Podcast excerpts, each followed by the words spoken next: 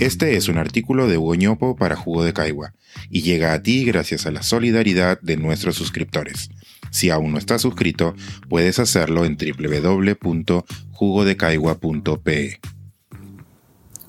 ¿Qué cambiar y qué mantener? Parte 2.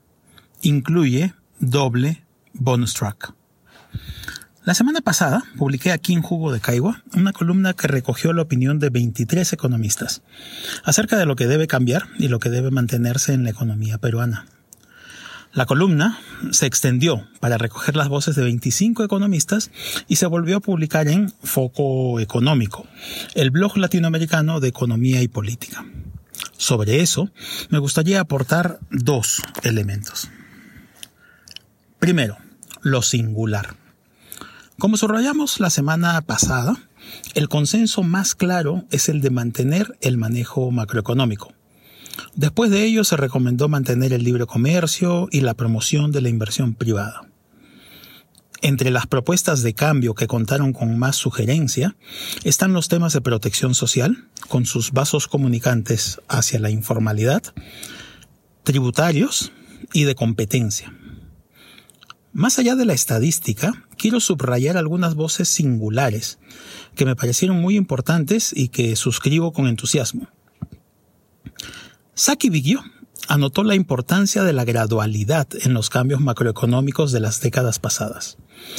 Eso es importante porque nos permite hacer cambios sin elevar la incertidumbre y aprendiendo según cómo reacciona la economía, dijo. Eso debe mantenerse. Saki, además, preparó unas reflexiones más detalladas que pueden ser consultadas en su blog.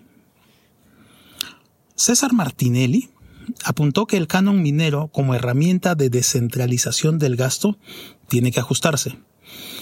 Roberto Chan complementa esto con la idea de crear un fondo soberano para las futuras generaciones. Y yo sumo, si se trata de pensar en el futuro, habría que invertir estos fondos en ciencia, tecnología e innovación. Según parece, se viene un nuevo boom de precios de nuestras materias primas. Corrijamos errores para hacer mejor uso de esos flujos extraordinarios de divisas. Alberto Chong puso en la mira un problema que está en el corazón de nuestras relaciones interpersonales. La falta de civismo y el quiebre en el capital social. Como bien apuntó, se trata de un problema difícil de atacar, que requerirá de una combinación de regulación de mercados y educación. Yo añado que resolver este problema tomará mucho más que un periodo de gobierno, pero debemos comenzar ya. Cristina Tello Trillo introdujo el tema de la inserción de las empresas peruanas en las cadenas globales de valor. Este es un tema con gran potencial que Piero Gessi ha venido impulsando desde hace buen tiempo, tanto en lo local como en lo global. Este sería un paso importante que abandonaría el mito de que el mercado puede y debe resolverlo todo. Por último, hay un tema transversal que Lucía del Carpio denunció como organización del Estado y que Gianmarco León llamó reforma del servicio civil. En la complementariedad de ambos hay un enorme pendiente. Un Estado anémico, mal organizado y mal incentivado es poco efectivo. Hay que potenciarlo. Segundo, ¿cuál es mi opinión? Varios colegas me preguntaron, ¿y tú qué opinas? Pues aquí va mi respuesta a las dos preguntas que les lancé. ¿Qué mantener?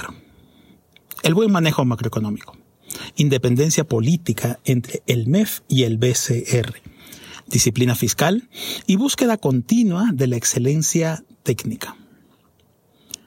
¿Qué cambiar? Priorizo dos grandes temas.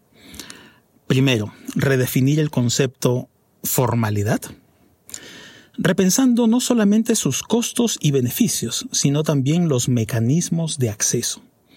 Esto último es menos obvio y merece explicación.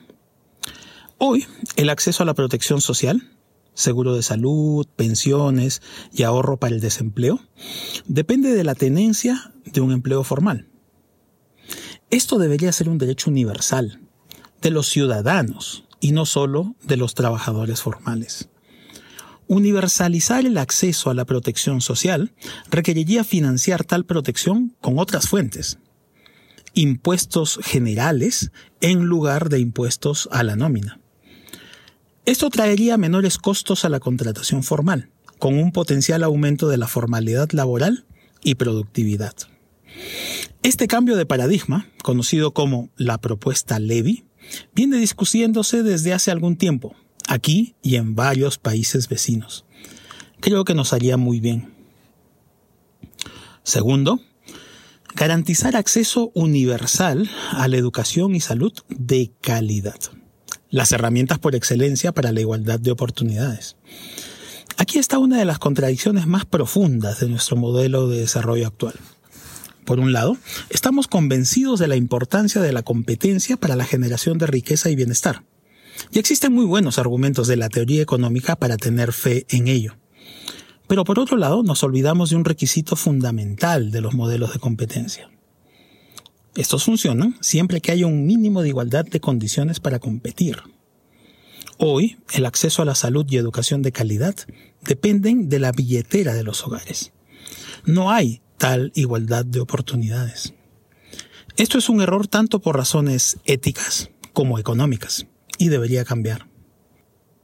Algún lector perspicaz notará que las dos propuestas de cambio que suscribo son costosas. Es cierto. Por eso necesitamos revisar profundamente los impuestos que se recaudan. Sin ello, seguiremos siendo un país inviable.